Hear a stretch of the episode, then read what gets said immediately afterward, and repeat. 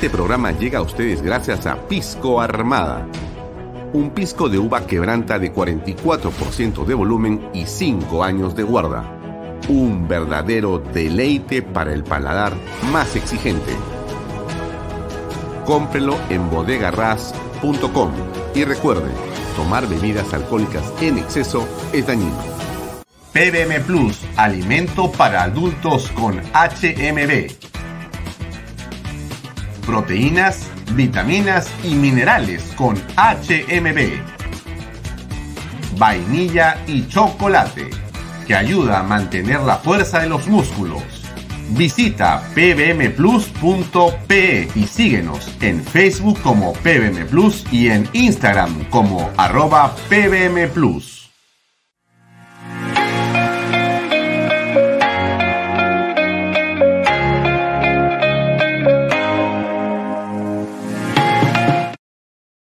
Bienvenido a la familia Sarcleti. Contamos con más de 20 años construyendo momentos especiales en más de 21 establecimientos ubicados en Lima y provincias. Tenemos la variedad de carta más grande para compartir en familia, con amigos o simplemente tomarte un tiempo para ti. ¿Estás listo para vivir la experiencia Sarcleti? ¿Qué tal amigos? ¿Cómo están? Muy buenas tardes. Bienvenidos a una nueva edición de Vaya Talks por Canal B, el canal del Bicentenario. Son las 6 y 28 minutos. Hemos comenzado un par de minutos antes, lo cual me parece realmente fantástico. Gracias a la producción por la puntualidad. Eh, bueno, no es puntual estar dos minutos antes, pero de todas maneras hay una consideración a todos ustedes, así que les envío a todos una muy buena tarde. Estaremos con ustedes la próxima hora y media. Nos pueden ver por mis redes sociales, como usted ya sabe, Alfonso Bahía Herrera, en Facebook, en Twitter, en YouTube, etcétera, etcétera, etcétera. También, por cierto, en la Canal B, tanto en eh, las redes sociales como en la web canalb.pe. Hay una aplicación que usted puede descargar para que lo vea directamente también en su teléfono, en su tablet o donde lo sea, le sea más cómodo. Salimos también por las redes sociales del diario Expreso. Salimos también por PBO Radio 91.9 y no se olvide que a todo nuestro público de Best Cable, Canal 95, en la zona sur, este y norte de Lima. Un abrazo muy grande. Estamos con ustedes 24 horas al día con programación que estoy seguro usted sabrá valorar con el aprecio y respeto que tenemos y hacemos para todos desde aquí. Así que comenzamos el programa. Bueno, el día de hoy, solamente para que usted sepa, el bloque estelar de Canal B comenzó como a las dos y media de la tarde o tres de la tarde y hemos estado transmitiendo desde ahí, vamos a seguir haciendo unos archivos periodísticos muy interesantes. Hay un programa que se llama Archivo Político, que yo a usted le he este, comentado varias veces. Nos parece realmente central este archivo. Y el archivo eh, político, el programa, va colocando una serie de contenidos que, bueno, tienen a veces cuatro años, tienen a veces cinco, seis o siete años. Son entrevistas vistas en la perspectiva de la historia, recobran un papel y una importancia singular. Dentro del material que tenemos en los discos duros, para comenzar, ubicamos un archivo del programa Cámara Acción del año 1988. Saque usted su cuenta, cuánto tiempo atrás es. Coja su calculadora y, y reste. 1988 primer gobierno de Alan García, cuando ya había una hiperinflación que era absolutamente incontrolable en el país, producto evidentemente de una mala o digamos realmente de una pésima política económica. Pero lo que importa ahí es que eh, Alfonso Bahía Tuesta, el periodista, realizó una serie de visitas a varios penales de la ciudad para conocer cuál era el estado de los mismos. El reportaje que está colocado aquí a las 3 de la tarde, usted puede retroceder eh, después y verlo, por cierto, más tarde. Ese, ese, ese programa, ese, ese archivo es de una tremenda significación por una razón que creo que viene perfectamente a colación actual y le quiero comentar por qué. Porque lo que hace eh, Alfonso Beato, este periodista, es visitar el penal de mujeres de Chorrillos. Eh, en ese penal en el año 88 ocurrían sin duda cosas pavorosas y complejas, pero apenas habían algo más de 400 mujeres. Hoy es bastante mayor y el penal, por cierto, no ha crecido. Pero las circunstancias del penal de mujeres de Chorrillos ya en el año 88 son tremendas.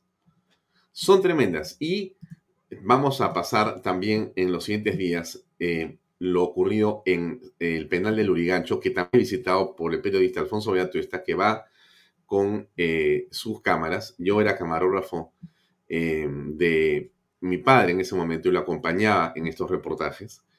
Y ah, estas visitas son particularmente singulares e importantes en el presente.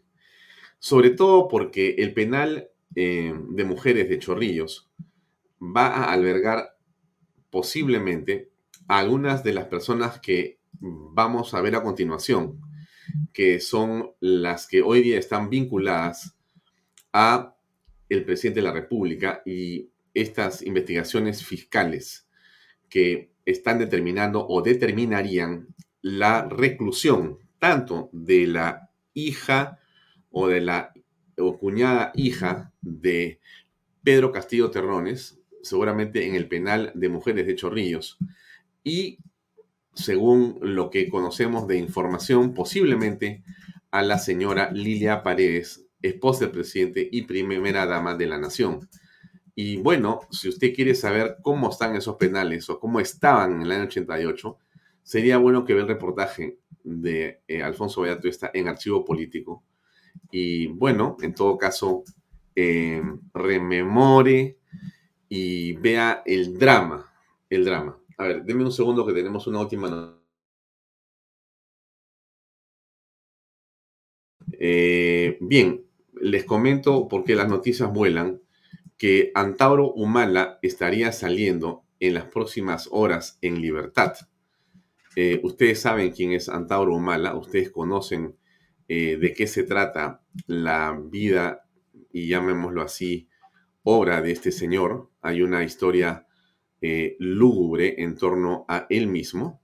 Había un video que teníamos acá sobre las promesas que había hecho el señor Pedro Castillo en relación a Antauro Humala y las teníamos acá como un archivo, pero ha entrado un duende y se lo ha llevado.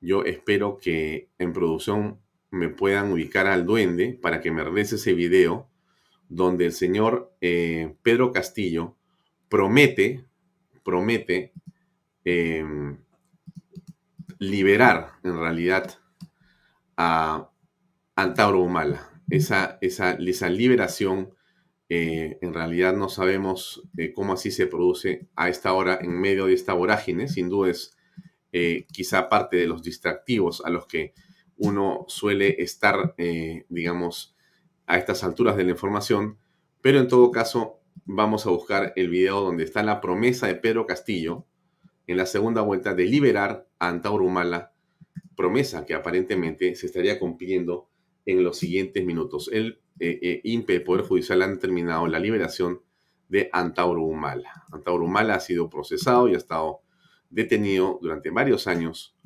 porque asesinó a varios policías en un levantamiento em, militar y un eh, hecho de sedición que finalmente fue eh, conjurado y aplacado por eh, las fuerzas del orden. pero en esas circunstancias se produjeron realmente el fallecimiento, el asesinato de varios miembros de la Policía Nacional. Le pido a la producción, por favor, que me está viendo, que ubique ese video de la promesa de Pedro Castillo y me lo ponga donde corresponde para poder compartirlo con ustedes. Bueno, dicho esto, le hablaba de lo que está pasando eh, con em, el tema de Antauro, que acabo de eh, ver que está por salir liberado. En realidad, estamos en la mitad de una serie de circunstancias completamente difíciles y de una enorme complejidad. Como usted se da cuenta, el Perú está siendo sacudido por noticias que tienen que ver con el tema judicial y fiscal. No hay un día de paz para los peruanos porque eh, en realidad eh, esto no parece tener fin. La manera en que la investigación avanza, las eh, corroboraciones que se vienen llevando a cabo de manera permanente. un segundo, por favor. Gracias. Y acá tengo un video que creo que es el que he pedido. Déjenme ver si lo puedo descargar. Esto es en vivo, como usted sabe, así que me va a perdonar todas las imperfecciones. Todas las imperfecciones eh, que hay. Mm, pero que no son otra cosa que la voluntad que tenemos de mantenerlo informado. Y como todo en el mundo digital simplemente está en encontrar el archivo, porque el archivo existe, así que no hay ningún problema en ubicarlo, solamente depende de que lo tengamos a la mano. Pero sí, aquí está. Entonces le voy a poner esto, porque es de último minuto y quiero que eh, tenga usted el contexto completo de lo que dijo e hizo el señor em, Pedro Castillo. Es este, si es que no le he hecho clic a cualquier cosa, pero aquí está, a ver.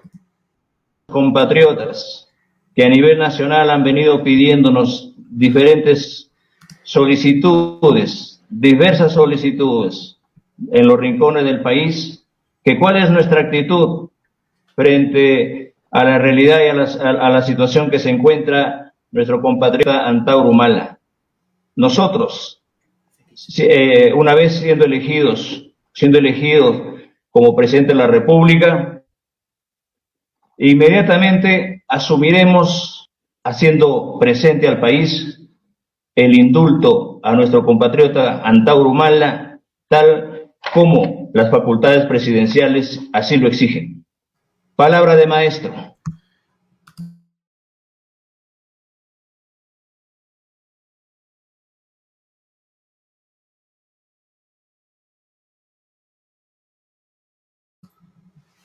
Bien, entonces, eso puede ocurrir con Antauro Mala en cualquier momento, no sabemos, en realidad está anunciado de manera permanente, son rumores, y esto que hemos visto acá es el compromiso del señor Pedro Castillo con el señor Antauro y sus seguidores para poder liberarlo. Así estuvieron las cosas y las cosas el día de hoy han sido complejas. ¿Qué fue lo que pasó en realidad hoy con em, la hija del presidente de la República? con la hija cuñada del presidente de la República. El Ministerio Público ha presentado un pedido de 36 meses de prisión preventiva para Jennifer Paredes. Muy bien. Eh, ¿Quiere usted escucharlo? Acá viene el fiscal solicitándolo. Escuchemos, por favor. Eh, señor eh, director de debates, con relación a la investigada Jennifer Paredes Navarro, se está postulando la prisión preventiva por el término de 36 meses eh, entiendo que en estos momentos está ingresando el requerimiento de prisión preventiva por parte de este equipo especial. Entiendo que ya en algunos minutos me están alcanzando el cargo eh, respectivo y también para el otro co-imputado. Esa es la posición, señor presidente, señorito Debates. Canal B Noticias. Bueno, está bueno el video. Eso fue lo que pasó eh, en realidad estamos en este momento esperando que el Poder Judicial, después de los alegatos que corresponden, decida qué va a hacer con eh, Jennifer Paredes y con el alcalde de Anguía. En ambos casos se han presentado la solicitud y se ha argumentado por parte de la Fiscalía. Están los abogados que han dado eh, su testimonio y la contraparte. Y en este momento desde hace más o menos unos 30 minutos que ya transcurrieron, eh, la sala que está viendo esto ha pedido ese tiempo para poder evaluar esa detención preliminar, si se va a llevar a cabo o no, la misma. Piden 36 meses, podrían ser nada, podrían ser 12, 18, 24. En realidad no lo sabemos, pero vamos a informarle a ustedes tan pronto tengamos la información confirmada. Ahora, ¿qué fue lo que dijo el presidente de la República? Cuando en la mañana le preguntó a los, porque esto, esto que le estoy diciendo a usted era desde ayer ya conocido por todos. Hoy en varios medios han publicado detalles de esta situación. Y el presidente de la República es alcanzado por la prensa en un, evento, por cierto, de otra cosa. Y le preguntan, bueno, presidente, ¿qué dice usted al respecto? Y acá están las explicaciones del presidente de la República, que creo que por sí mismas dan un mensaje claro. A ver, ¿usted cómo lo interpreta? Los hermanos Espino se han sometido ahora a la colaboración, perdón, a la confesión sincera. Y en ese marco habría señalado a la Fiscalía que eh, los hermanos de su esposa, la señora Lilia Paredes, le entregaron 90 mil soles y que su esposa sería la encargada de entregarle ese dinero a, los, a sus hermanos. Usted tiene información al respecto. ¿Se le entregó dinero o no de parte de su esposa bueno, los hermanos? Bueno, me, sorprende que ustedes tengan la, información. Este es un caso que está en investigación. Yo no, no tengo yo ni siquiera conocimiento de ello, ¿no? Entonces, yo no voy a no voy a decir al respecto alguna cosa porque son cosas que están en investigación. Eh, se tiene que seguir, seguir, tiene que seguir, tiene que seguir sometiéndose a, responder y yo creo que en ese marco eh, somos respetuosos de ello, pero yo no tengo nada. Me, entero, las cosas me entero por ustedes. Yo los agradezco bastante. preocupa que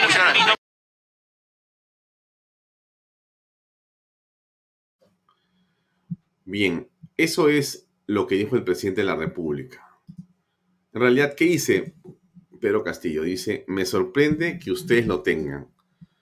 No lo niego rotundamente, no afirmo que eso es falso, no salgo en defensa de mi esposa o de mi familia, no afirmo mi verdad. Lo que digo es, me sorprende que ustedes lo tengan. Esa es la reacción del jefe de Estado frente a una imputación de la gravedad que estamos escuchando. Eh, ¿Podría ser que el presidente no supiera lo que estaba ocurriendo? Es decir, ¿podría ser que el presidente haya sido, como quien dice, madrugado con la pregunta de los periodistas? Realmente no lo creemos, porque en realidad el presidente debería estar súper informado y de hecho el presidente está súper informado. Lo que los medios de comunicación publican los escritos. Eh, el servicio de inteligencia lo tiene desde el día anterior en algunos casos o en la madrugada en un informe de las 6 de la mañana. Ya está todo, absolutamente todo, en un documento que está en las manos del primer ministro y en las manos del presidente de la República, si es que la DINI funciona. Y si no funciona, el presidente, como hacemos los periodistas, puede coger su teléfono en la mañana y a partir de las cuatro y media más o menos puede leerse los periódicos también en el, eh, versión digital que es lo que hacemos los periodistas. O sea que nosotros a las 5 de la mañana y media, si estamos un poco con sueño, ya sabemos todo lo que va a publicarse y se va a saber en las siguientes horas. Porque las versiones digitales se actualizan como a las 4 de la mañana. La República, Expreso, Comercio, Correo, Pro 21, Gestión, etc. Y ya hay claramente una publicación y por lo tanto hay cosas que ya se saben. Y las versiones digitales de otros medios van apareciendo en las horas siguientes. Entonces en la mañana, que es la hora en que aparece esta entrevista, ya todo se sabe. Ahora, alguien me dirá, el presidente no tiene tiempo para estar leyendo. No, pues de eso no se trata, ¿no? Pero se trata de que alguien le cuente, presidente, mire, hay esto. Y el presidente no tiene mejor eh, respuesta que decir, ¿cómo lo saben ustedes, no? En fin. Pero entonces estamos frente a esta situación de una enorme, digamos, eh, ¿qué le diría yo? Tensión para el presidente de la República. Yo me imagino que este hombre está en este momento con un estrés al mil por ciento. Eh, en realidad, em, a ver, me llega una noticia del Congreso de la República, que no sé si será verdad, voy a, tratar de confirmarla, pero me dicen que Mari Carmen Alba ha sido elegida presidente de la Comisión de Relaciones Exteriores. Y eso no parecía ser lo que habían decidido algunos eh, otros congresistas, pero esta es una publicación oficial que viene del despacho de eh, informaciones del Congreso de la República. Mari Carmen Alba ha sido elegida presidente de la Comisión de Relaciones Exteriores. En fin, parece cierto, sí que se los voy informando para que sepan. Primero lo supo siempre acá en Canal B, el canal donde todo se sabe antes que en otro lado. Voy a hacer un eslogan sobre eso, porque saben ustedes, vamos a lograr tener un equipo que lo estamos conformando ya con Alfonso Bayamato y todo un grupo de brillantes jóvenes promesas del periodismo para poder tener un equipo de información que esté antes que nadie, con la información. Así que esto que le he comentado eh, es en exclusiva y ya le comentamos eso primero aquí. Seguimos con el rollo. Entonces, eh, le quería decir que el presidente está sujeto a un estrés enorme en este momento por lo que está pasando. ¿Se imaginan ustedes? ¿Se imaginan ustedes lo que pasaría a usted si eh, su cuñada, la hermana de su esposa, es detenida por la policía y en los siguientes minutos va a ser posiblemente encarcelada por 12, 18, 36 meses? ¿Se imagina usted si le dicen que su esposa va a ser detenida en las próximas horas y que es inminente lo mismo? Que la esposa, ¿cómo va a reaccionar si le dicen que los hermanos van a ser detenidos? Están los prófugos, los sobrinos. Eh, hay una situación de una absoluta tensión en torno al presidente y estrés en torno al presidente. Por cierto, que el presidente se lo ha ganado a pulso, porque la tesis fiscal se ha comprobado o se está comprobando en el sentido siguiente. Usted se acuerda, déjenme ubicar la imagen esta que yo tengo por acá de este, esta organización criminal. Se la voy a poner un ratito, pero le voy contando. Entonces, la, teoría o la tesis fiscal dice de que en realidad eh, lo que ha ocurrido, porque usted se acuerda que está esa figura que muchos no hemos entendido plenamente al principio, según la cual eh, los hermanos de la señora Lilia Paredes, los hermanos de la señora Lilia Paredes, le han entregado a los eh, hermanos Espino 90 mil soles, a uno de ellos o a los dos. La pregunta es, ¿para qué los hermanos del presidente le entregaban dinero a los Espino? ¿No era que los Espino eran los dueños de la empresa? Sí, ¿no es cierto? Y si eso es así, si eso es así, ¿qué hacen los espinos recibiendo 90 mil soles? Más bien los espinos deberían darle, ¿no es cierto? La plata. Ya, acá tengo la imagen, por eso tan, es tan bueno el internet, porque todo se tiene a la mano. Déjenme ver si se lo puedo enseñar. Sí se lo puedo enseñar. Ya, mire. Ahora sí usted me va a entender. Deme medio segundo y se lo voy a enseñar. Ya está acá. Ahora solamente falta lo más fácil que es compartirlo. Ya. Y ahora ubicarlo. Perfecto. Usted se acuerda de esta imagen, porque esta imagen es clave. Le pido por favor que la revisemos un ratito para entender lo que ha pasado.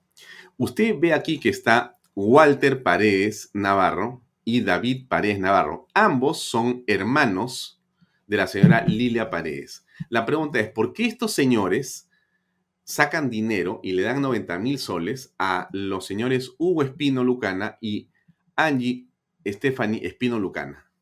¿Por qué hacen eso? Si la empresa es de estos señores Espino, ¿por qué los hermanos le dan la plata? ¿Qué es lo que ha pasado? ¿No debería ser al revés? O sea, si los que han ganado el concurso son los Espino y ya lo ganaron, pues ellos deberían más bien, en, teoría, sacar la plata para dársela, se supone, ¿no es cierto?, como comisión a los hermanos y en todo caso vaya a ser Dios a quien más, ¿correcto? Pero no era así. Resulta que la empresa hecha por estos señores es una fachada que en realidad la empresa es aparentemente o de los hermanos o de la señora Lila Paredes o de la familia inclusive del presidente de la República. ¿Me explico?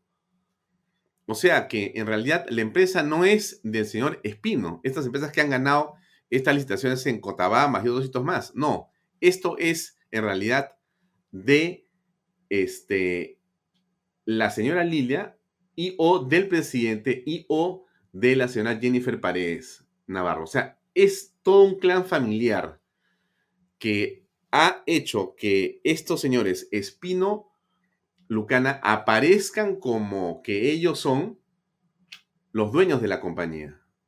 Pero en realidad no son los dueños de la compañía. Los dueños son la familia presidencial. Eso es lo que se está probando, lo que se está comprobando y corroborando. Y eso que estamos apreciando, entonces, por eso se entiende ahora sí de dónde venían los 90 mil soles, de los hermanos que le estaban dando el dinero para poder presentar los documentos para ganar la licitación.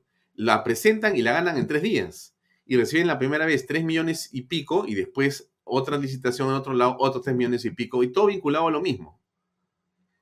Entonces, en realidad había un acuerdo entre el alcalde, las empresas despachadas del presidente o de la familia del presidente en la teoría fiscal, y por eso esto está amarrado, ¿no? Aquí lo que ocurre es que, como comentó hace un momento Diana Seminario, las órdenes para que esto se haga, estas obras de ganación firmadas por Franque y por Mirta Vázquez.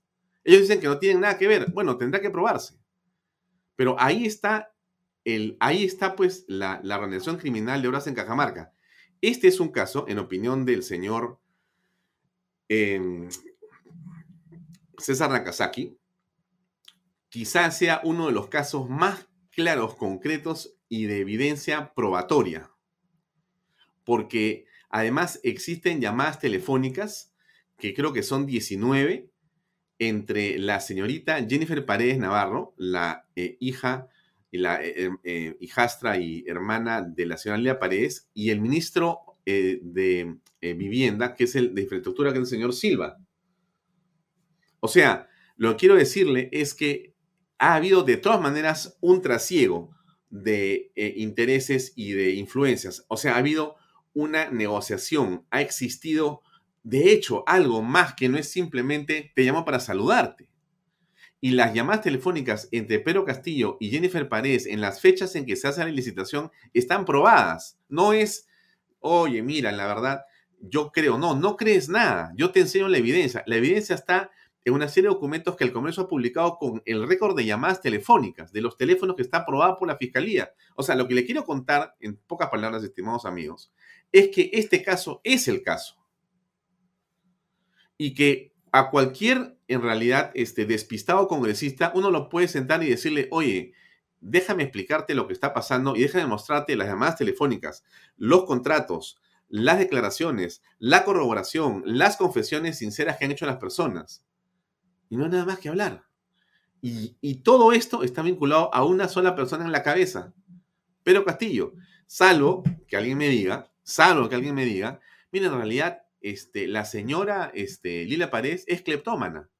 O sea, en realidad ella no puede resistir la, e, e, el deseo eh, e, incontrolable de robar. Entonces, ella ha hecho todo con sus hermanos y realmente ellos, a, espaldas del presidente, han robado todo. Han estado organizando estas empresas, han estado haciendo todo. Es imposible, pero están las evidencias por todas partes. Y encima de eso está la manera permanente de obstrucción a la justicia que tienen los abogados del presidente. Y además están las pruebas evidentes de lo que pasa con el tema de las cámaras y los registros que se borran, que no se quieren entregar. Y que Jennifer desaparece un día 24 horas. O sea, todo eso, ese cúmulo de cosas, usted la mira en esa perspectiva y dice, un momentito, ya no te pases, pues. Ya, no, realmente ya esto sí ya pasa de, de, de claro oscuro a negro, porque ya te estás pasando ya te estás pasando. Entonces, son exactamente como dice Lucy Morales, gracias Lucy, pruebas crudas y duras, señores. Esto no es, me parece, esto no es mi sombrero, 200 años de injusticia, yo soy campesino, la prensa, no es la fiscalía, no, no, no, no, no es los que no ganaron las elecciones. Perdóneme, señor presidente de la República, discúlpenme familia presidencial, con todo respeto, aquí ustedes tienen que explicar un montón de cosas y la manera como ustedes se están defendiendo solamente hace aumentar las sospechas que están absolutamente metidos hasta el cuello. En verdad, con todo respeto, cambien de abogado. Cambien de abogado, porque ese abogado, cada vez que dice algo, solamente te hace pensar que absolutamente son culpables, en lugar de pensar que son inocentes. Insisto, el señor Benji Espinosa, con todo respeto, que me merece seguramente su actuación, porque es un profesional seguramente muy competente. Pero fíjense ustedes, yo lo he dicho, lo voy a repetir. Si las personas que defienden fueran narcotraficantes, asesinos, violadores, yo entendería las manera que él a través de estratagemas dilata, confunde, detiene la justicia. Pero cuando es un político y cuando es un primer mandatario, la, digamos, esencia de la política es la transparencia porque eres el primer funcionario de la nación. Y eso es lo que no está haciendo Benji. Es lo que no hace la defensa técnica del presidente de la República. Alguien me dirá, no, porque no tienen por qué hacerlo, porque lo que tienen que hacer realmente es, lo está haciendo muy bien. Bueno, yo no creo eso. Porque si eres inocente, te defiendes. Y para defenderse, no hay que hablar bien castellano. Perdónenme. Una persona inocente sabe perfectamente que es inocente. Y cualquiera, cualquier persona donde sea que esté, usted lo va a mirar a los ojos y solamente va a descubrir o va a entender de muchas maneras si dice la verdad o la mentira. Alguien dirá, es que no puede ser así porque eso no es el Estado de Derecho. Bueno, perfecto. Entonces sigamos investigando. Sigamos investigando. Abramos la información. Ya que estamos hablando de Estado de Derecho, bueno, déjenos que el derecho actúe, pero no para encubrir, sino para saber qué es lo que realmente ha ocurrido. Bien, entonces, dicho, dicho esto, dicho esto, me parece central en esta, digamos, figura, en esta historia, lo que estamos eh, conociendo. Pero esta, esta foto que yo le pongo ahí, no se lo olvide, porque esta es la foto que va a acompañar a esta familia eh, de una manera muy, pero muy, eh, digamos, complicada, ¿no es cierto? Complicada porque todo hace indicar que, en efecto, este, están hasta el cuello. Ahora bien, sigo con Vaya Talks. Entonces, eh, Espino, los hermanos Espino han decidido confesar, ellos, ellos, ellos, ellos, los hermanos, los que están en, eh, en, en estos dos hermanos, estos han dicho, vamos a decir la verdad. Y ellos han comenzado a contar todo esto que le estoy diciendo yo a usted, que aparece hoy en algunos medios de comunicación, escrito y en detalle, que es mucho más grande que lo que yo le estoy contando, ¿ah? porque me puedo pasar acá una hora leyendo toda la información y vamos a quedarnos pues sin vaya talk para nuestro invitado. Pero le estoy dando un resumen solamente para que usted la tenga clara. O sea que este caso es el caso, sinceramente, ¿ah? porque todo se está probando a una velocidad impresionante. Y aprietas a uno, aprietas a uno y sale la verdad. No sé qué va a ocurrir con Jennifer Paredes Navarro. Le digo, le digo otra vez, y por eso es que, ¿cómo es Dios, no? Me ponen a mí ese video de mi, de mi padre y me quedo impresionado viendo eh, con, mi hijo Alfonso, viendo el video y el reportaje de archivo político del penal de Chorrillos de hace, del año 88. Imagínese usted, uno mira ese video, o mira, mira, mira ese video y, y realmente me da pavor pensar lo que va a sentir la señorita Jennifer Paredes y lo que puede sentir la esposa del presidente Nacional, Lila Paredes. No, no, creo que no están seguros en qué se habían metido y pensaron seguramente eh, muy mal aconsejados, ¿no es cierto? Que finalmente no pasaba nada y que podían hacer esto que están haciendo. Alguien le dijo, mire, esto es muy fácil, porque así se hace. Se hace una empresa, se simula, se ganan las licitaciones, uno gana plata, haz tu empresa, vas a ganar un montón de plata, te dan todas las obras. Un error, ¿no? después de 200 años, seguimos en el mismo tema. Fíjese usted.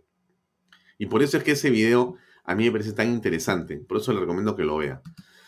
Bueno, entonces, estos, estos hermanos se han, se han acogido a la confesión sincera, ¿no? Para reducir su pena, para tener facilidades. Van a lograr seguramente irse a su casa, porque van a contar con lujo de detalle quién era, cómo era, qué hora es, dónde está la plata, quién la dio, cómo la dio, de dónde vino, quién la sacó, por qué se la dieron, cómo se armó la empresa y todo eso con pruebas, porque, porque la fiscalía tiene que decir cada cosa que me vas a decir, me la vas a poner con documentos, con horas, con fechas, con WhatsApp, con llamadas telefónicas, con todo lo que haya. Y entonces está la fiscalía ahora solamente con 10 personas corroborando los emails de aquí y allá. Y eso, eso está ocurriendo en este momento. Y por eso es que se habla de la inminente detención de la señora Lilia Paredes. Y por eso es que se dice que el presidente o el abogado ha dicho que va a entregar eh, el pasaporte, dice el lunes 22. Yo creo que puede ser que el 22 sea muy tarde ya. Porque lo que tiene que hacer el equipo de la DIVIAC es ubicar dónde está esta persona, la señora Lilia Paredes. Y seguramente la orden la están haciendo, o la hacen mañana, y la detienen el domingo, vaya a saber Dios cómo. Es una especulación.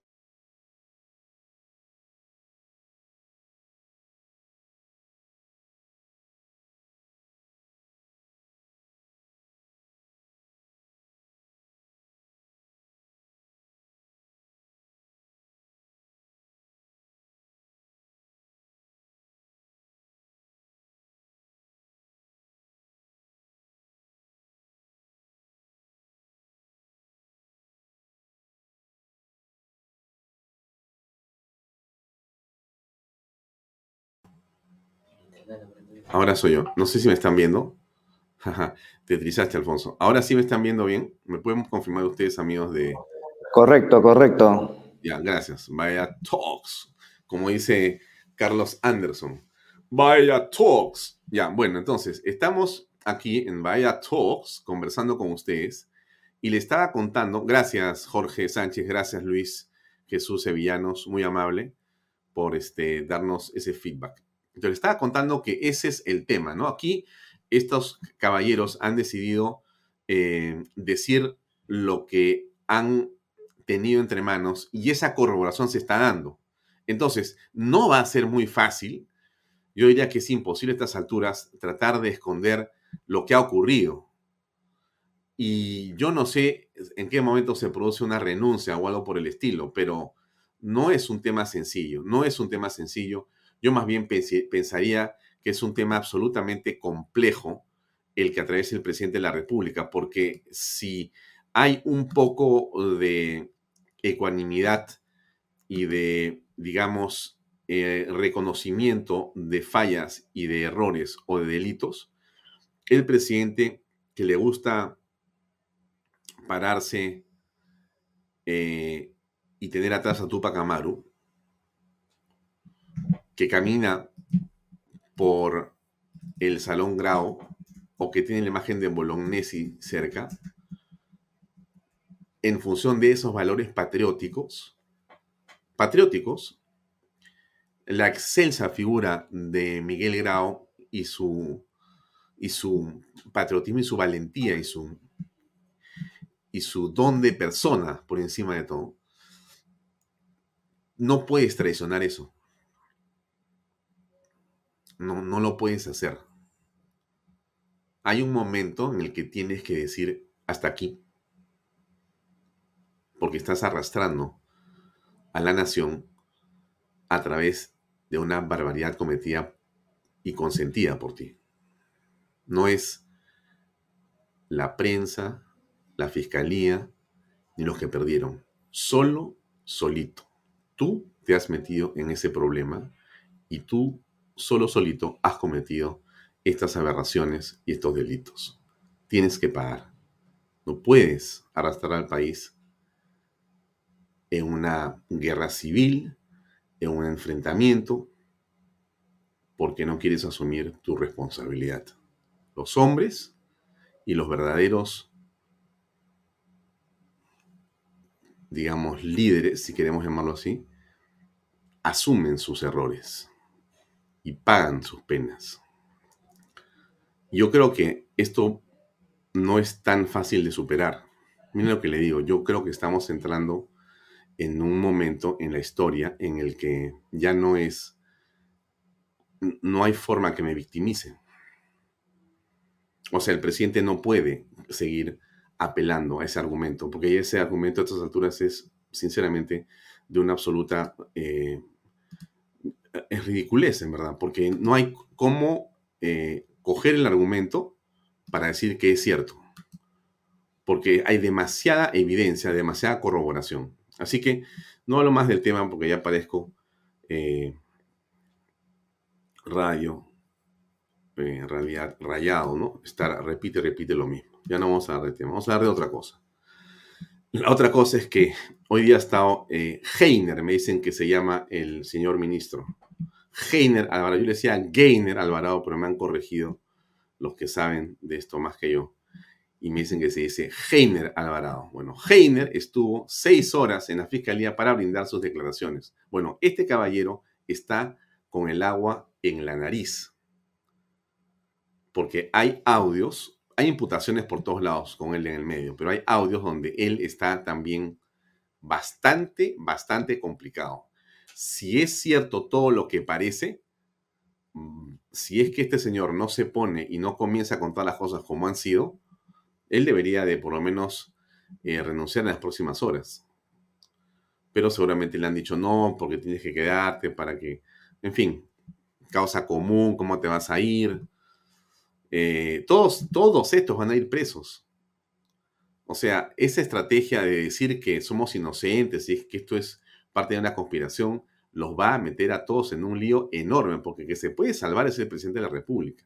Pero aquí hay un montón de gente que hay presa. El tema solamente de la obstrucción del otro día en, la puerta del Palacio de Gobierno, esa obstrucción, eso merecería una séptima carpeta de, de investigación por encubrimiento. Pero eso es obvio, eso es obvio. Mira, si no lo hace la fiscalía es porque dice, mira, deja ese tema para un ratito, vamos a terminar con esto que está acá, que lo tenemos totalmente armado. Este caso está armado.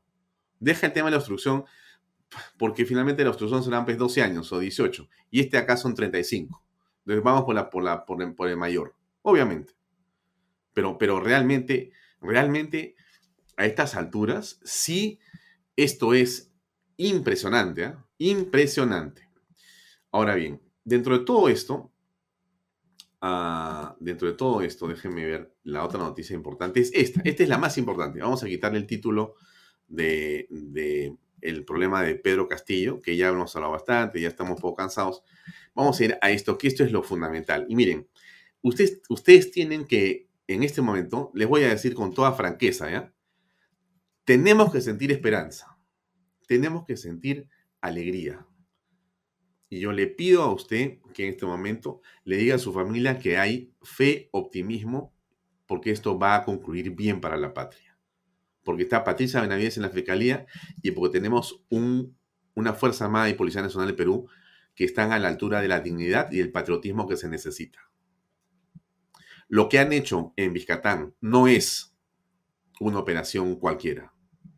No es simplemente una escaramuza es la operación militar más importante realizada contra el enemigo terrorista, narcoterrorista, contra estos miserables asesinos, financistas de asesinos y financistas de corruptos y financistas de políticos sinvergüenzas.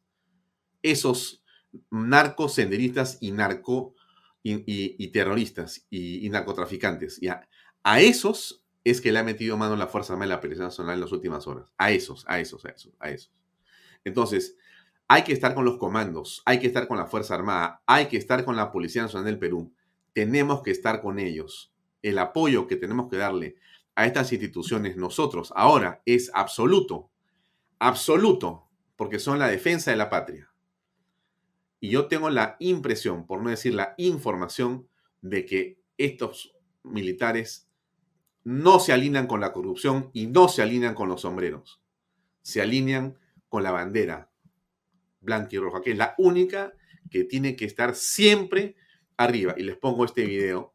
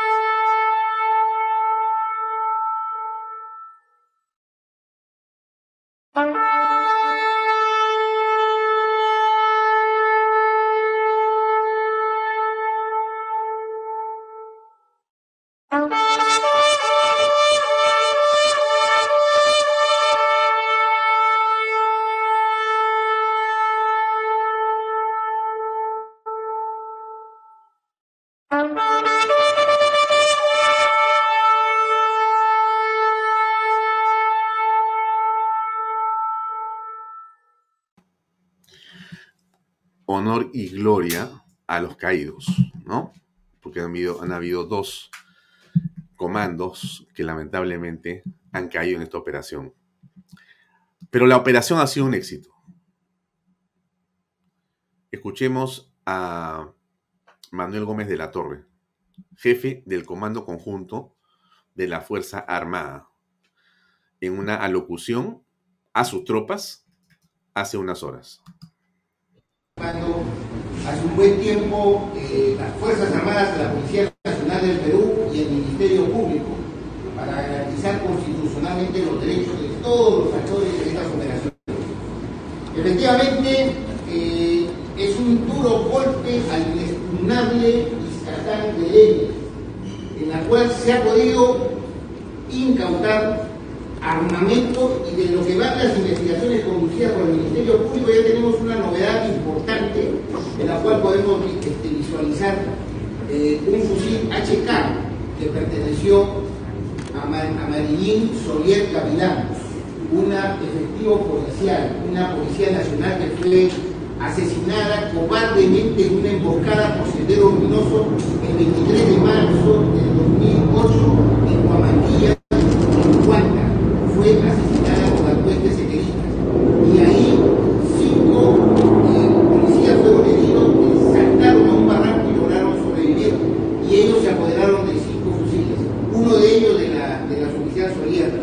Otro es un lanzagas de un atentado sucedido en el año 2005, exactamente el, 5 de diciembre, en la que abatieron a cinco policías en el puente Catute.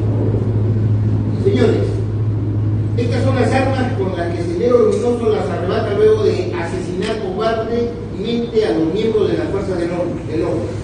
Pero lo más importante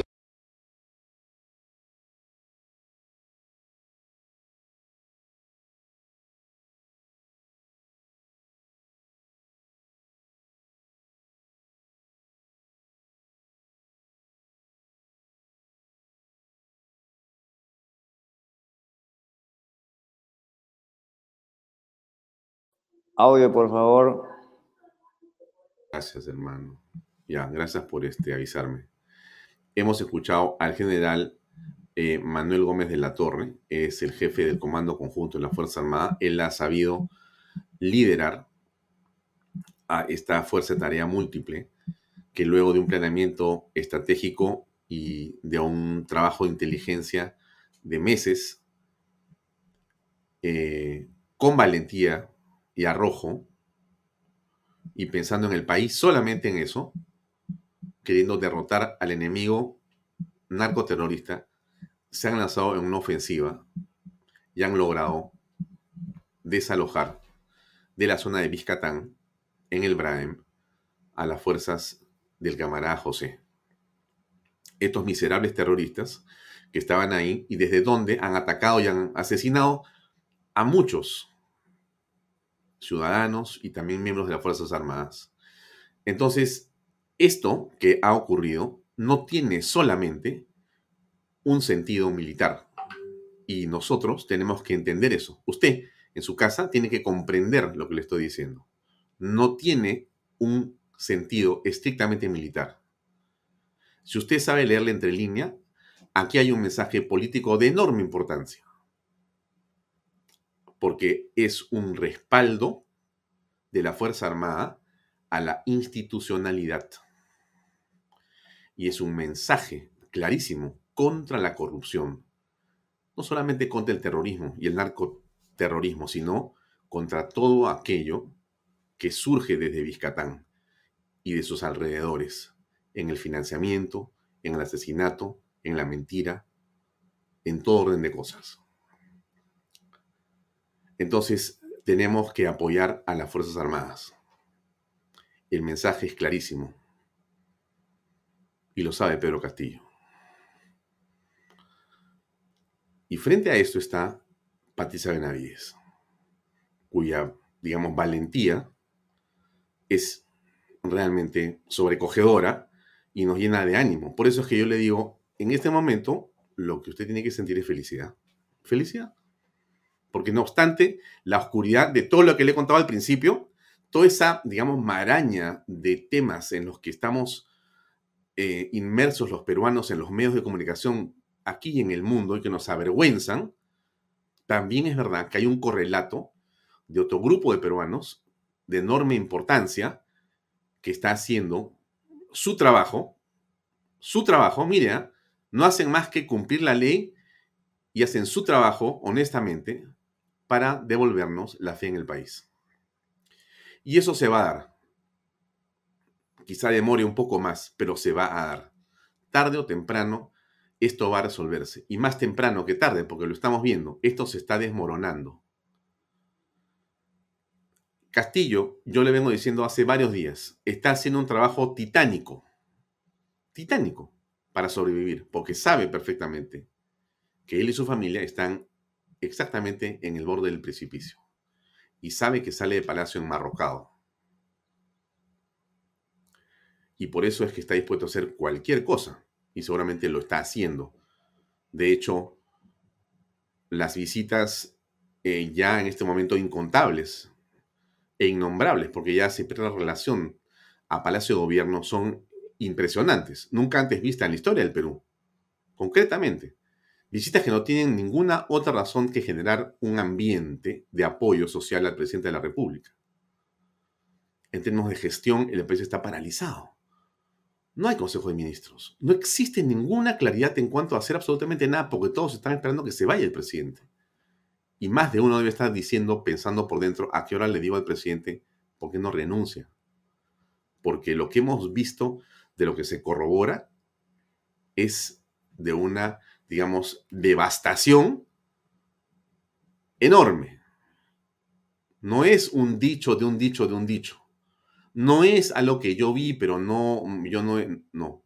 O sea, no es, le digo con toda franqueza, no es Carolín López. No es eh, Samir Villaverde. Está más cerca, digamos, Bruno Pacheco, pero todavía lejos. El que tiene que hablar es, en realidad, Silva. Pero si ya están hablando los Espino, la cosa ha terminado. Solamente falta que Jennifer confiese, pero todavía se resiste y encima se pone, entiendo yo, eh, altanera con eh, las autoridades. Pero esto no tiene ya sino que convertirse en la salida para el presidente de la República. La salida para el presidente de la República. El presidente debe pensar claramente en renunciar, porque es creo que la mejor manera de eh, ahorrarle al país un desastre mayor. Ya la situación está bastante complicada, pero es indispensable que el presidente eh, dé un paso al costado alguien me dirá, es imposible. Claro, era imposible. Era imposible. Y yo también pensaba que no había manera, porque la terquedad y etcétera, ¿no es cierto? Pero cuando tú comienzas a mirar todo lo que existe en las evidencias, algunas las he contado yo ahora, pero están ahí, esto es realmente de una eh, preocupación absoluta. O sea, que el presidente está con la, el agua realmente al cuello a estas horas, ¿correcto? Ahora, César Ureña, solamente hablando del Congreso, ¿no? Gracias César por la mención que haces con respecto al Congreso. Eh, a algunos les interesa la plata, pero quiero escuchar a Guido Bellido. Ayer estuvo Alfonso Vallamato en el Congreso, hicimos un enlace de acá, pero él logró una entrevista muy interesante con el PUCA, ¿no? Le toca varios temas, pero mire usted, es, es que escuchemos un ratito a PUCA, por favor, y para que saque su línea usted mismo. Hoy creo que la presentación ha sido muy fructífera porque, como reitero, ha rebatido todas las argumentaciones que se tenían. Es más, ha mostrado con creces, algunos colegas del Congreso habían planteado temas similares o mucho más que ello, ¿no? ¿cuál es su opinión con respecto al ministro McKay? Mira, eh, en realidad eh, vamos a nosotros pedir las explicaciones al presidente de la República respecto a las últimas decisiones al respecto. ¿no? Eso ¿No comparten esa, esa designación? Con respecto a las acciones que está tomando el canciller. ¿Usted está al tanto que el, ministro McKay no comparte esta visión que tuvo usted, este pensamiento que tuvo usted cuando era primer ministro sobre Venezuela, sobre Cuba, sobre Nicaragua? No, por eso vamos a solicitar al presidente eh, la postura que está tomando, ¿no? Ministro, eh, congresista, perdón, con respecto a este tema de las cámaras, es muy sospechoso, ¿no? Que justo en los momentos en los que se allanaba la fiscalía, ahora se pierda el registro eh, visual. Lo que hay que ver es ese, registro debido a qué ha sido, ¿no? O sea, qué ha generado, ¿no? Eh, probablemente hay que tener un informe mucho más detallado de qué ha podido pasar. Perú Libre ha desistido de este tema de la Asamblea Constituyente, ya no los escuchamos hablar mucho sobre, sobre eh, una Asamblea Constituyente, una nueva Constitución. ¿Se ha perdido este discurso o, han desistido? Mm, el día de hoy ha, planteado el Premier, eh, ha planteado nuestra vocera también. Ya no se les ve haciendo acciones como hacía como había antes. Es quizás por, por eh, que la bancada ahora está partida, porque Bermejo ahora está en otro lado. No, no, no, no de, de ninguna manera. O sea, eh, lo que pasa es que tal vez ya Quizás no había la intención real, quizás era un, un poco parte de un- un- una propuesta un poco populista. No, de ninguna manera. Más bien es la propuesta más consistente que se tiene, pero hay que implementarla, hay que prepararla, hay que trabajar. No es una cuestión de 24 horas eso. Canal B. Usted escucha lo que está pensando o pasa por la cabeza de Guido Bellido. Es evidente que está en una situación absolutamente calamitosa políticamente hablando. O sea, están pensando censurar ellos a McKay porque McKay ha declarado que no va con la República de Saharaui, que nadie conoce, y que está en contra del gobierno de Maduro porque cree que no es una democracia, lo que pasa en todo el mundo. Y esas dos cosas dicen, no, eso ya es el colmo, dicen. Y Maquia va a salir por ello. O sea, fíjense ustedes, y cuando Alfonso le pregunta, ¿y qué pasa con el tema de la Asamblea Constituyente? Porque ya no dicen nada ni hacen nada. No, lo que pasa es que en realidad estamos este, al contrario, al contrario, están en cero. Están en cero. El soporte político de Perú Libre en este momento no existe. Ellos se han autoliquidado. Se han autoliquidado. Lo que no quita que una porción importante, que puede ser ese 30% de población, sea buscando una alternativa de ese calibre. Perfectamente un bermejo, un cerrón, ¿por qué no? O un puca. O sea, ojo con el tema. Porque aquí lo que tiene que entenderse es que políticamente no se ha dado respuesta a esos grupos que no se sienten incluidos en el país. Hay una, eh, digamos, lamentable situación que tiene que resolverse en el país. O sea, tenemos que ir a la integración de la patria, de todas maneras. No hay forma de no hacerlo. Pero es indispensable entender en qué estamos, qué está ocurriendo realmente en el país, pero no están con ellos. Van a buscar con quién estar. Y así como encontraron a un Pedro Castillo, que no era, digamos, un ejemplo de político, de líder, pero bastó que sea lo que es Castillo, con todos sus defectos, para que ellos lo eligieran como presidente del Perú. Entonces, si Castillo ha podido ser elegido con todos los defectos, la pregunta es, ¿por qué no puede ser elegido Bermejo? Bermejo presidente. Se lo digo. Hasta Verónica puede salir. Entonces, si no entendemos que la unidad de la patria es el tema central, no vamos a salir de este problema realmente, porque vamos a quedarnos estacionados en el problema. O sea, ¿qué le quiero decir? Ya, este Castillo, Boluarte, perfecto. Ya, elecciones, si quiere elecciones de todos. Ya, perfecto. Ya. Se ve el Congreso completo o no el Congreso. Eso, no, eso realmente no es lo central. El problema es qué viene después. Ese es el problema. Ese es el problema. Y si no entendemos que las fuerzas en el Perú del centro derecha son las mayoritarias, se lo digo así con toda claridad, el centro derecha es el mayor grupo de, electores interesados en el Perú y somos así los peruanos. Y le voy a decir algo más, los conservadores, si no entendemos que esa es la patria y esa es la gente que va a hacer este país y que tenemos que sumar a los otros y que la unidad es indispensable, no la vamos a hacer. O sea, la división no puede existir en el centro derecha. No puede existir la división. Entonces necesitamos una reflexión mayor en esto. Gente madura, políticamente madura,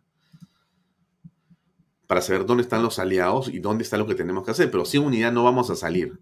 Tiene que haber un candidato, una candidata única, en torno a la cual hay que generar los consensos necesarios.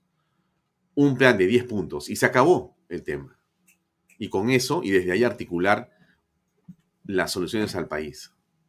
No es muy complicado. Perdóneme, usted sabe la- las soluciones al país absolutamente. No necesita ningún plan de gobierno de 100 páginas. Por favor, necesita un WhatsApp con 10 puntos. Y acá le pregunto eh, A, B, C, D, y con los 10 dedos la hacemos linda. Con 5, con 5 dedos. Por WhatsApp tenemos la, la solución a los problemas del país. Gente honesta necesitamos, honesta, correcta, que diga, yo voy a entregar mi vida por cinco años para dar por la patria. Así como los soldados dan su vida, necesitamos un grupo de peruanos que digan, vamos a entregar nuestros, nuestros cinco años por delante para entregar el esfuerzo absoluto de hacer un esfuerzo supremo, no para enriquecernos, sino para hacer que esta patria tenga el sentido que queremos que tenga el país. Nada complicado, nada complicado. Yo, yo creo que esto es algo, eh, o sea, pucha, que elemental, en verdad. Elemental. Estamos tan confundidos por las cosas que pasan que no sentimos dónde está la salida. La salida la tenemos en las manos hace rato hace rato. Si somos un país, pero recontra trabajador. Yo no he conocido, mire, he tenido la oportunidad de viajar por todo el mundo por trabajo. Yo no he conocido un grupo de personas más trabajadoras que los peruanos. Más creativas, más creativas, más empeñosas, más, más determinadas en hacer algo, más perseverantes y más, más enclavadas con la familia que los peruanos. Yo no he visto eso en el mundo. Se lo digo con franqueza. Y usted, estoy seguro que usted lo sabe perfectamente. Estamos ya con el invitado Diego Bazán, que vamos a conversar con él en unos minutos. Y eso que sabemos, que es el Perú, la pregunta es, ¿por qué si sabemos que es así la patria, y así somos los peruanos, gente virtuosa y honesta, ¿cómo es que estemos en esta situación? ¿Qué cosa ha pasado? ¿Qué cosa ha pasado? Y la pregunta es, ¿cómo hacemos para que no nos pase otra vez? En el Congreso, para ir entrando a hablar con el congresista Bazán, que amablemente está conectado con nosotros, pero hago un pequeño introducción al congresista. Ayer hubo un debate, estuvo Aníbal Torres, habló, en fin. Eh, fue una invitación de lo más absurda de mi punto de vista, ¿no? Con todo respeto por el Congreso, pero no tiene ningún sentido la invitación. Ningún sentido porque no vas a obtener nada. Al contrario, le pones show a al señor Aníbal Torres, a Chero y a Salas. O sea, bueno, dio un error político impresionante, pero no importa. Pero en la agenda estaba la interpelación a Heiner, al ministro Heiner. Había que hablar con él. Heiner, ¿quién es? Heiner es este señor, ¿no es cierto? Heiner Alvarado que he estado en la, fiscalía seis horas, ayer tenía que hablar en el Congreso. ¿Qué fue lo que pasó? ¿Qué fue lo que pasó? ¿Por qué Jenner se fue a su casa? ¿Por qué el Congreso dijo, oye, mejor lo vemos la próxima semana o en otro momento? Si es un tema central, ¿qué está pasando en el Congreso de la República? Te lo hemos preguntado, hemos escrito al, al congresista Diego Bazán de Avanza País, ha tenido la amabilidad de estar con nosotros unos minutos y me conecto con él en este momento. Estimado Diego, buenas tardes, buenas noches. Eh, buenas noches, Alfonso. Un gusto estar en tu medio de comunicación, a tus órdenes. Gracias, Diego. Bienvenido a Bahía Talks en Canal B, el canal del Bicentenario. Ayer estaba, y corrígeme por favor, entiendo que la interpelación en segundo, digamos, orden después de la presentación del gabinete, o del gabinete o del primer ministro Aníbal Torres, pero por alguna razón se levantó la sesión. ¿Me puedes explicar si esto es así o de repente yo he escuchado mal? Eh, correcto, Alfonso. Eh, lo he dicho, he sido muy crítico de esta situación. Para mí, la mesa directiva del Congreso le ha lanzado un salvavidas vergonzoso al señor Heiner Alvarado. Hay que recordar que la moción de interpelación fue presentada por la congresista Norma Yarro, congresista de Avanza País. La misma moción eh, se hizo mención en el pleno pasado, en el del día martes, y ayer se había colocado y se había determinado en Junta de Portavoces, se había determinado en el Consejo Directivo, que eh, se iba a hacer la eh, sesión de interpelación luego de que se presentara el premier Aníbal Torres. Sin embargo, terminada la presentación de Aníbal Torres, milagrosamente la presidenta del Congreso levantó la sesión. En ese escenario hay que recordar que la próxima semana tenemos semana de representación. Yo ya me encuentro en mi región, en la región La Libertad. Entonces, eh, la eh, interpelación no va a poder ser presentada hasta por lo menos el mes de septiembre. Ese es el escenario perfecto para un, eh, un ministro tan cuestionado como el señor Heiner Alvarado, que ha sido premiado de pasar del Ministerio de Vivienda con 3.500 millones de soles, donde está siendo hoy investigado en un, en un proceso en el Ministerio Público por ser parte de una organización criminal a darle el premio mayor en el Ministerio de Transportes y Comunicaciones, el ministerio con más presupuesto en el Estado. 12.500 millones de soles lo que maneja el Ministerio de Transportes y Comunicaciones. ¿Y cómo es posible que desde el Congreso permitamos que esta situación continúe y no vayamos ni siquiera por la interpelación, que es mm. parte del proceso para censurar al señor General Alvarado? Sí. Ahora, eh, Diego, quiero abonar en tu tesis en el sentido siguiente, para que todos los amigos sepan, el señor eh, Gainer o Heiner. ¿Cómo se pronuncia, Diego? Porque tengo la duda si es Gainer o Heiner. ¿Tú sabes más? Heiner Alvarado, bueno, es conocido comúnmente como Heiner Alvarado. Ya, perfecto. Entonces, Heiner Alvarado está en este diagrama de organización criminal que la fiscalía ha elaborado en su tesis y que está siendo corroborada con los dichos por los hermanos Espino, eh, Espino Lucano, en las últimas horas. Y que bueno, entonces, pero, o sea, eh, Heiner no es un ministro excelso, estupendo, el de mejor desempeño, que lo están ensuciando, no, está sindicado y en una investigación fiscal de enorme, digamos, delicadeza. Y siendo y estando él dentro del grupo de interpelación, de, o sea, ayer en la sesión, se va a su casa. No le dicen nada. Y como tú dices, va a ser en septiembre. Pero esto parece una complicidad, Diego. Eh, por supuesto, yo también he sido bastante duro con la mesa directiva, pues esto depende de la mesa directiva. Ayer, por ejemplo, eh, el premier Aníbal Torres llegó al Congreso con dos escuderos, con dos defensores, el señor Salas y el señor Chero. Así en primer lugar, la mesa directiva se hubiera puesto fuerte y hubiera indicado que los dos ministros no podían, eh, no podían salir a defenderlo, porque a quien se está en este momento invitando es al premier. En segundo lugar, Vimos a todos los ministros perdiendo el tiempo en el Congreso de la República, acompañando no sé para qué al Premier, cosa que en otra ocasión se le hubiera dicho, no señores ministros, vayan si quieren al palco, pero se los tuvo ahí en el pleno, en medio del, en medio del hemiciclo, presentes a los ministros, defendiendo prácticamente la posición de este señor tan nefasto como Aníbal Torres. Eh, yo creo, y ahí sí no coincido contigo, de que era necesaria para mí esta invitación, porque ojo, esta invitación tiene el nivel de una interpelación. Y si nosotros desde el Congreso queremos hacer un control político real, no solo en palabras, porque escucho a muchos congresistas decir, hagamos esto o lo otro, pero finalmente no se concreta absolutamente nada.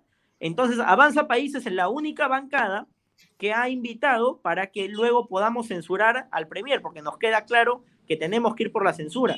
Y además tenemos que ir por la censura del señor General Alvarado. En ese escenario era necesario que ayer el Premier acuda al Congreso porque hay que decirle a la población que una moción de invitación es similar a una moción de interpelación. Ambas son válidas para proceder luego a la censura. Eh, estimado Diego, pero lo que veo yo es que el resultado de la presentación, eh, en realidad, eh, del señor Aníbal Torres les ha favorecido, porque finalmente la imagen que queda, por el debate no lo sigue nadie. ¿no? La imagen es que el señor ha ido, ha, ido caminando inclusive con una mancha de gente desde Palacio de Gobierno, ha ido con todos los ministros de Estado, eh, ha ido a hablar uno, ha hablado otro, ha hablado otro más. Este, encima, la señora Boluarte ha estado durmiendo en el pleno, en pleno hemiciclo, o sea, una, digamos, tranquilidad absoluta. Ha habido un debate, ¿no? Ha dicho muchas gracias, ha salido sin declarar y ya está. Se acabó el tema. Entonces, al final, para mí, salieron ganando eh, en el Ejecutivo. ¿O tú crees que ganó el Congreso si se trata de medir quién tuvo mejor performance ayer? Es que acá tenemos que ver, Alfonso, el resultado. Para mí, el resultado lo vamos a tener que hacer en una, con una moción de censura. Yo sé que ayer el escenario era realmente para el Congreso, a pesar de que era nuestra casa bastante hostil, porque realmente el que se robaba el show era el, el Premier, podía incluso eh, yo temía de que quizá intente hacer un espectáculo y que después el, entorno se convierta en un circo, como ha sucedido lamentablemente en otras ocasiones, y finalmente él sea el ganador victimizándose de toda la situación que sucede desde el Congreso de la República o desde los propios congresistas. En este escenario, eh, eh, yo creo que a pesar de que él, ayer lo dijo, si quieren censúrenme, y de que él finalmente está buscando una censura, creo que el Congreso ahí sí tiene que actuar. ¿Qué pasa con el nivel de aprobación del Congreso de la República. Es porque la población siente que es un Congreso inerte, que que no toma acciones reales de control político, que no es capaz de plantear una vacancia, que no es capaz de plantear una censura. Y es real muchas veces por temor. ¿Y el temor de quién? La realidad, es claro, el temor de los propios congresistas de la República, que ponen o anteponen intereses personales particulares antes que los intereses del propio país. En este escenario, ¿cuál es el temor de censurar a Aníbal Torres? El de quemar una bala de plata.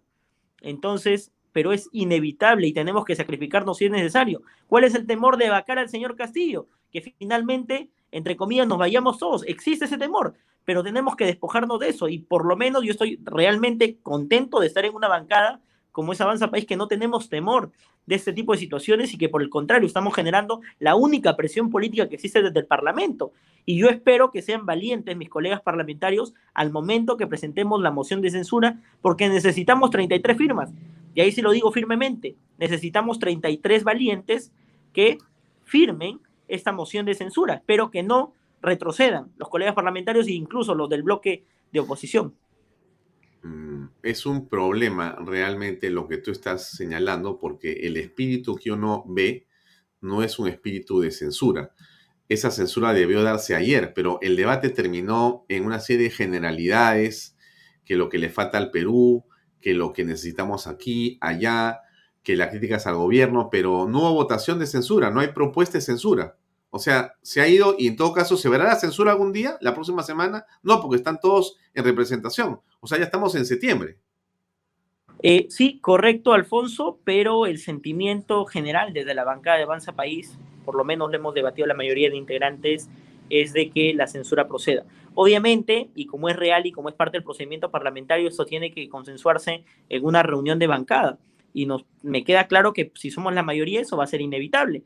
Entonces, y tenemos que ir y vamos a esperar también que hayan los valientes que se sumen a esta censura, porque esta invitación tiene que dar resultados, no se trata simplemente de un saludo a la bandera, tenemos que darle resultados y el pueblo, la población exige de que hayan esos resultados y que finalmente se vaya una persona, un personaje tan nefasto como el señor Aníbal Torres.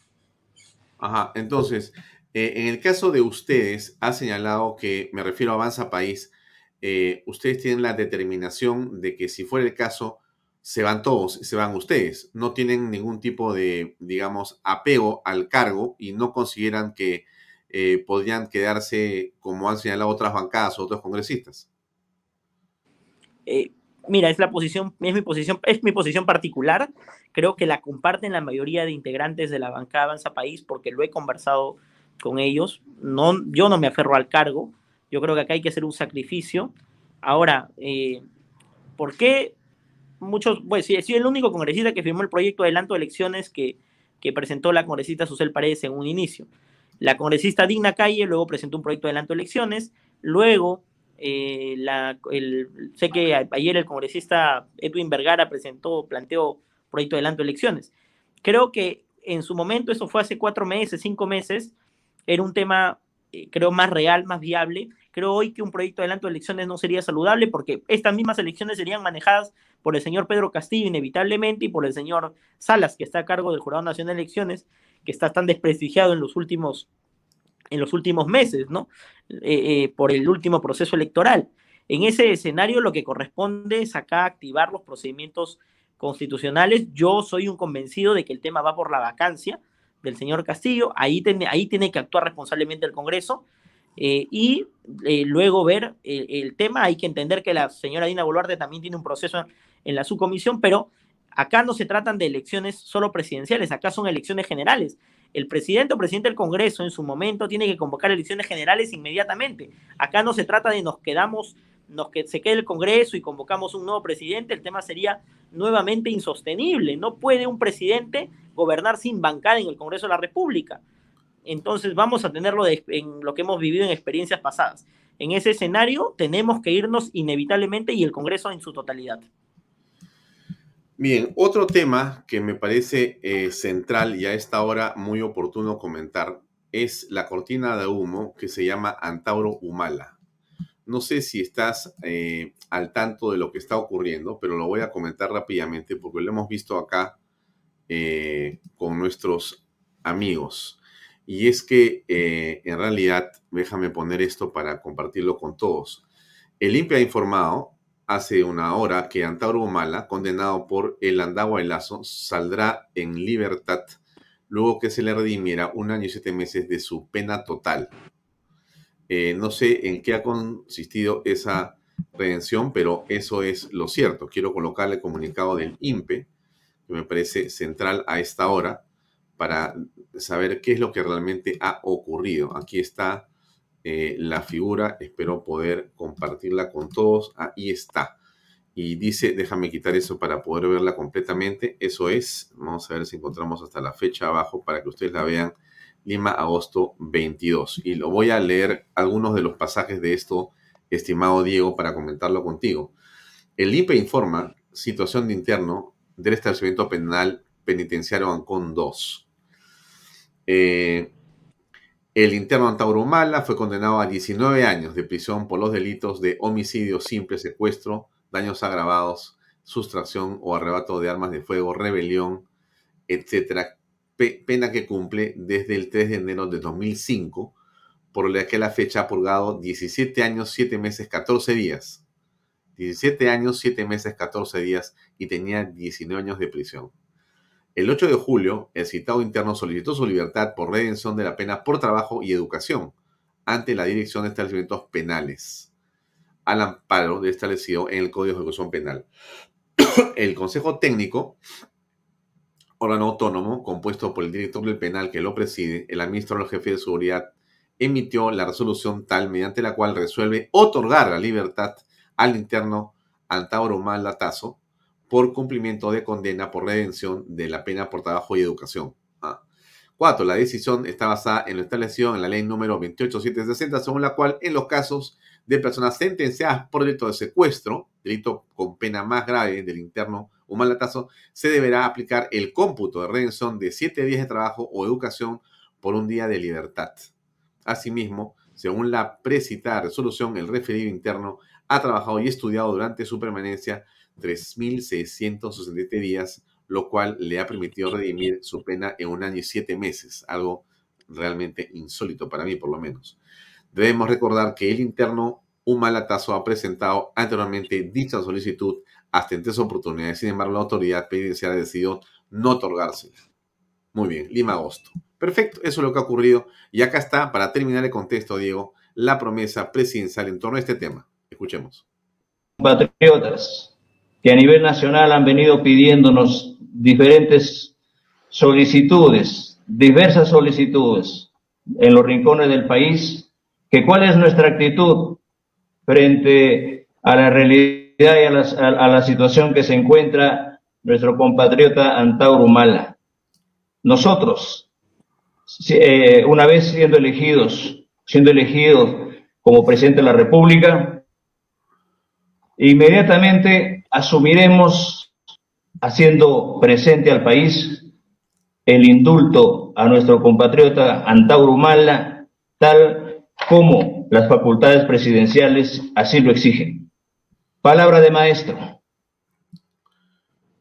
¿Qué opina mi estimado Diego Bazán? Entonces no lo he escuchado y visto. Bueno, gran momento para precisamente liberar a Antauro Mala. Una promesa que el señor Pedro Castillo realmente no iba a cumplir en un inicio, que ha sido solicitado en varias oportunidades y, el, que el Consejo Técnico lo había rechazado. Pero hay que recordar, este Consejo Técnico pertenece al INPE y el INPE pertenece al Ministerio de Justicia y Derechos Humanos. El Ministerio de Justicia y Derechos Humanos a cargo del señor Chero, un firme escudero y brazo derecho del señor Castillo. Entonces, gran momento, obviamente planeado, para liberar a Antauro Mal en toda esta situación que vive el país de desorden y, claramente para desprestigiar también a las instituciones del Estado. Y quién mejor que el señor Antauro Humala, una persona que realmente tenemos que ahora tener los ojos bien plantados en sus acciones y actitudes, porque él es una persona, un subversivo realmente. En ese escenario tenemos que, así como tener, hemos tenido que ser cautos con algunos ex líderes terroristas que salieron en algún momento en libertad, tenemos que estar vigilantes de sus acciones, porque se, pueden ser peligrosas dada la situación que vive el país en este momento, de desorden, de caos provocada por el presidente de la República y por el Ejecutivo. En ese en ese contexto yo voy a mantenerme también desde el Congreso de la República vigilante, eh, rechazo rotundamente este tipo de acciones, pero lamentablemente, y sí lo lamento profundamente, porque está eh, sobre el papel esta determinación y realmente lo han podido hacerlo y está sobre la legalidad, lamentablemente, ¿no? Mm, ¿Tú crees que Chero ha tenido un peso decisivo? Es Chero el ministro de Justicia y Derechos Humanos, es Chero el jefe del director del INPE, el director del INPE, finalmente el jefe de este consejo, algo que no me cabe duda ha tenido que ser definitivamente planeado en esta, y esta es la circunstancia perfecta para desviar la atención o el foco de la prensa y de la población a este, sobre este señor. Este es el tuit que ha puesto eh, el señor Vladimir Cerrón hace unos minutos. Dice, saludamos liberación de Antauro Humala después de una prisión prolongada, sentencia injusta que nunca debió tener esa naturaleza. ¿Qué opinas, Diego, al respecto? Eh, bueno, hace un momento eh, comentaba de que, dada la circunstancia, no me sorprendería que en algún momento el señor Antonio Humala sea candidato presidencial por Perú Libre. Todo se puede esperar de esta situación. Entonces, eh, estamos en el clima perfecto, dado el desorden, el caos que se ha generado, vuelvo a repetirte, desde el Ejecutivo, donde se están destruyendo las instituciones y es precisamente este proceso de destrucción para meter su asamblea constituyente que beneficia la presentación de un caudillo, de una persona que llega a, romper el status quo que vive el país. Entonces, en ese escenario es el escenario perfecto para, una, para que una persona como Antauro Mala sea un líder de opinión y además del líder de opinión un candidato presidencial bastante fuerte. Y creo que a eso apunta el señor Vladimir Serrón con este tuit saludo de bienvenida a la libertad del señor Antauro Mala. Mm, ahora, eh, ¿cómo ves, cambiando un poquito de tema, el caso de la señora Dina Boluarte? Tú estás ahí. ¿Qué está pasando? A mí, a mí no me preocuparía eh, quién es el congresista ponente o no de la subcomisión de acusaciones constitucionales. Hoy es el congresista Raimundo, que es Raimundo, que es un congresista, sí, un congresista oficialista, eh, pero acá lo que debe importarnos finalmente es que existen los votos. Y me refiero a los votos ¿por qué? Porque finalmente si no nos gusta lo que dice el congresista Raimundo, que puede, no sé, proteger, estoy suponiendo, ¿no? Proteger a la señora Dina Boluarte, eh, la, subcomisión podría presentar un dictamen en minoría, ese dictamen finalmente se aprueba con los votos de la mayoría, pero lo que es real es que se han dividido tanto las bancadas oficialistas en el Congreso que si tú haces un análisis, Alfonso, de la cantidad de miembros oficialistas de la subcomisión de acusaciones constitucionales, hoy tienen mayoría.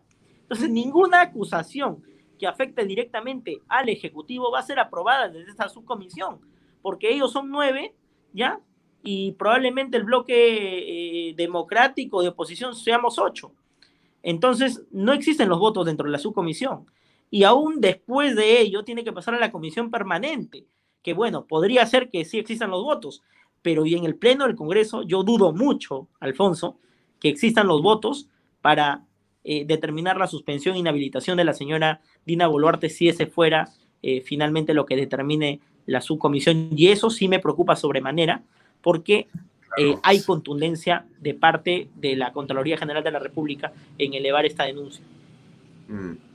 Pero Dina Boluarte tiene, a, digamos, eh, según me dicen, hasta gabinete armado. ¿Has escuchado eso? Eh, pues, mira, a mí no me queda duda que la señora Dina Boluarte está conversando con muchos congresistas. Entonces, eso también puede cambiar el, rumbo de las cosas. Todo puede suceder. Este escenario es realmente bastante incierto. Yo creo que ahora no se puede tampoco descartar esa situación y te lo digo con total firmeza. He escuchado a pocos congresistas decir, eh, hablar sobre la sucesión constitucional. Lo que es real es que la señora ha sido elegida. Nos, no puede doler o no gustar, pero el tema de la sucesión constitucional de la señora Dina Boluarte es algo que no debe, tampoco, no podemos descartar. Ahora, eh, si, a mí me lo, si a mí me lo preguntas, yo creo que la señora Dina Boluarte lo mejor que tendría que hacer si se queda. Y finalmente hay que entender que si la vacancia se da antes de la suspensión de la señora Dina, eh, ya no esa, esa acusación ya no procedería, no tendría ningún sentido, porque sabes que no se le puede acusar al presidente de la República. Ella ya dejaría de ser vicepresidente y sería presidente de la República, y ya no serviría absolutamente para nada. Quedaría libre. Entonces, eh, lo que correspondería acá es que yo te lo diría, yo si fuera la señora Boluarte renunciaría, no sé si ella sería capaz de hacerlo. Entonces, eh, pero ya no tendríamos definitivamente de, de, qué acusarla, ¿no? Entonces, eso es algo que preocupa y que preocupa a la bancada de Avanza País también. Y que ha sido denunciado también en su momento por el congresista Alejandro Cabero, que es parte de la subcomisión de acusaciones constitucionales. Sí, es correcto. Eh, una última eh, pregunta. ¿Cómo, ¿Cómo, están ustedes este, apreciando, cómo están visualizando eh, la conformación de comisiones? ¿Qué es lo que, digamos, va a ocurrir ahí? Porque entiendo inclusive que la de Relaciones Exteriores se acaba de definir hace unos minutos, porque hay un comunicado que salió de la doctora Alba, en el sentido que ella va a ser la presidenta y no Doroteo de Acción Popular. En fin, ¿sabes en qué está todo eso? Bueno, eh, ha existido acuerdos previos, indudablemente, que donde quienes tienen preferencia en la realidad son las bancadas con mayor cantidad de miembros, con mayor cantidad de integrantes. Por eso que muchas veces las bancadas con menor número se terminan quejando de las comisiones que les, que les corresponde. Entonces, ese escenario es parte de la práctica parlamentaria también, siempre ha sucedido. Y, dentro de cada bancada se tiene que elegir al, miembro representante. En este caso, eh, tengo entendido que Acción Popular no eligió a la señora Alba y la señora Alba ha sido presentada hoy por, eh, por Alianza para el Progreso como candidata. E incluso el cupo que tuvo en la, en la propia eh, Comisión de Relaciones Exteriores fue presentado por ello. Pero finalmente este ha sido un acto democrático. Si la mayoría de la Comisión de Relaciones Exteriores eh, ha determinado que la señora Mari Carmen Alba debe ser la presidenta, eso tiene que respetarse, nos guste o no. Eh, y se tendrá que hacer, ahí tendrá que meditar un poco Acción Popular, porque Acción Popular es a quien le correspondía esta presidencia, pero la señora Mari Carmen Alba también es parte de Acción Popular. Entonces, yo creo que acá tiene que prevalecer siempre la democracia y, la mayoría de miembros eligieron a Mari Carmen y eso se tiene que respetar finalmente. Muy bien. Diego Bazán de Avanza País, realmente muy agradecido. Sé que estás en Trujillo. Gracias por estar con nosotros en unos minutos acá y nos has acompañado esta noche y nos has dado luces sobre lo que está pasando en el Congreso. Hasta otra oportunidad, estimado eh, Diego. Muy amable. Muchas gracias, Alfonso. Muy amable. Gracias. Muy buenas noches. Bien, amigos, era el congresista Diego Bazán desde Trujillo. Nos acompañó unos minutos en Vaya Talks no se olvide, le dejo la imagen otra vez. A mí me parece, usted era que repito mucho las cosas, pero bueno, así es la vida, pues hay que repetir las cosas buenas. Ahí va.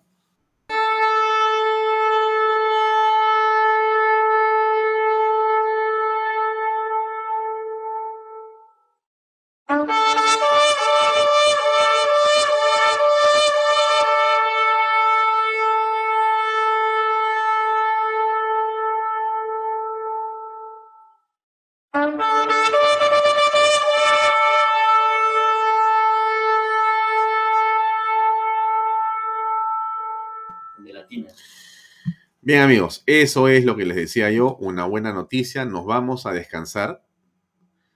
En realidad les explico lo siguiente, en el mundo del periodismo, como usted bien se imagina, no existe, obviamente, un día terminado, ¿no es cierto? Porque la, digamos, ocurrencia de los hechos nunca se detiene. En el Perú, aún más, las cosas cambian en segundos.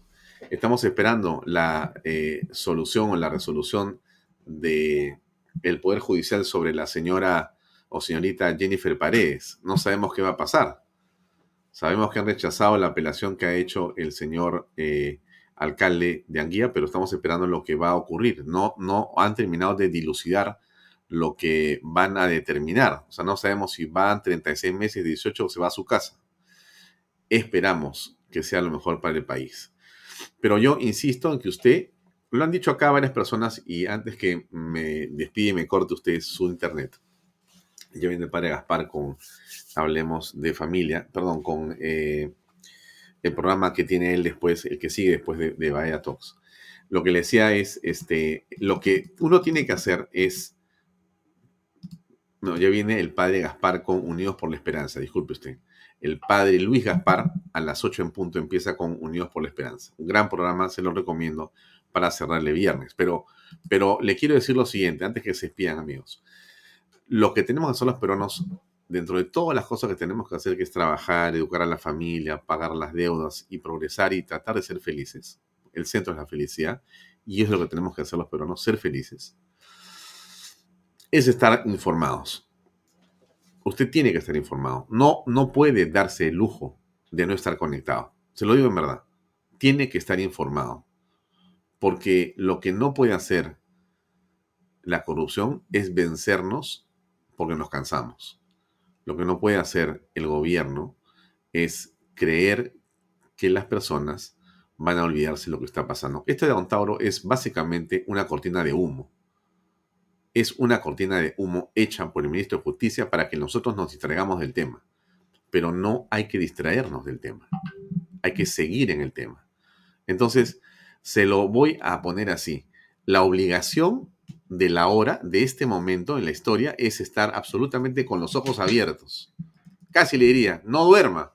Así es pues, porque a todos nos toca algo que hacer. No se puede usted ir a su casa y pensar que solamente tiene que educar, pagar sus dedos, estar bien de salud, atender al esposo o a la esposa, a los hijos. No, además, tiene que estar informado y con los ojos abiertos y no dormir.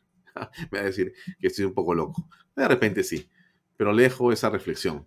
Le deseo lo mejor para el fin de semana, esté con la familia, quiérala y dígale que los quiere, que es lo más importante de todo, ¿no es cierto? El día sábado tenemos misa con el padre Gaspar y seguiremos hablando de política, seguiremos haciendo política y seguiremos informando todos estos días. Gracias por acompañarnos, ha sido una semana estupenda, seguimos creciendo en todas las redes sociales, en eh, Canal 95 de Pescable. Gracias a usted. Solamente le quiero decir gracias, gracias y mil gracias. Canal B es lo que la gente ha hecho de Canal B, no lo que hacemos nosotros, es usted. Muchas gracias, nos vemos el próximo lunes a las seis y media. Cuídese mucho, que Dios la bendiga. Buenas noches. Este programa llega a ustedes gracias a Pisco Armada. Un pisco de uva quebranta de 44% de volumen y 5 años de guarda. Un verdadero deleite para el paladar más exigente. Cómprelo en bodegarras.com y recuerde, tomar bebidas alcohólicas en exceso es dañino. PBM Plus, alimento para adultos con HMB proteínas, vitaminas y minerales con HMB.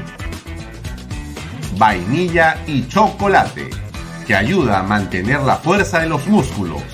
Visita pbmplus.pe y síguenos en Facebook como pbmplus y en Instagram como arroba pbmplus.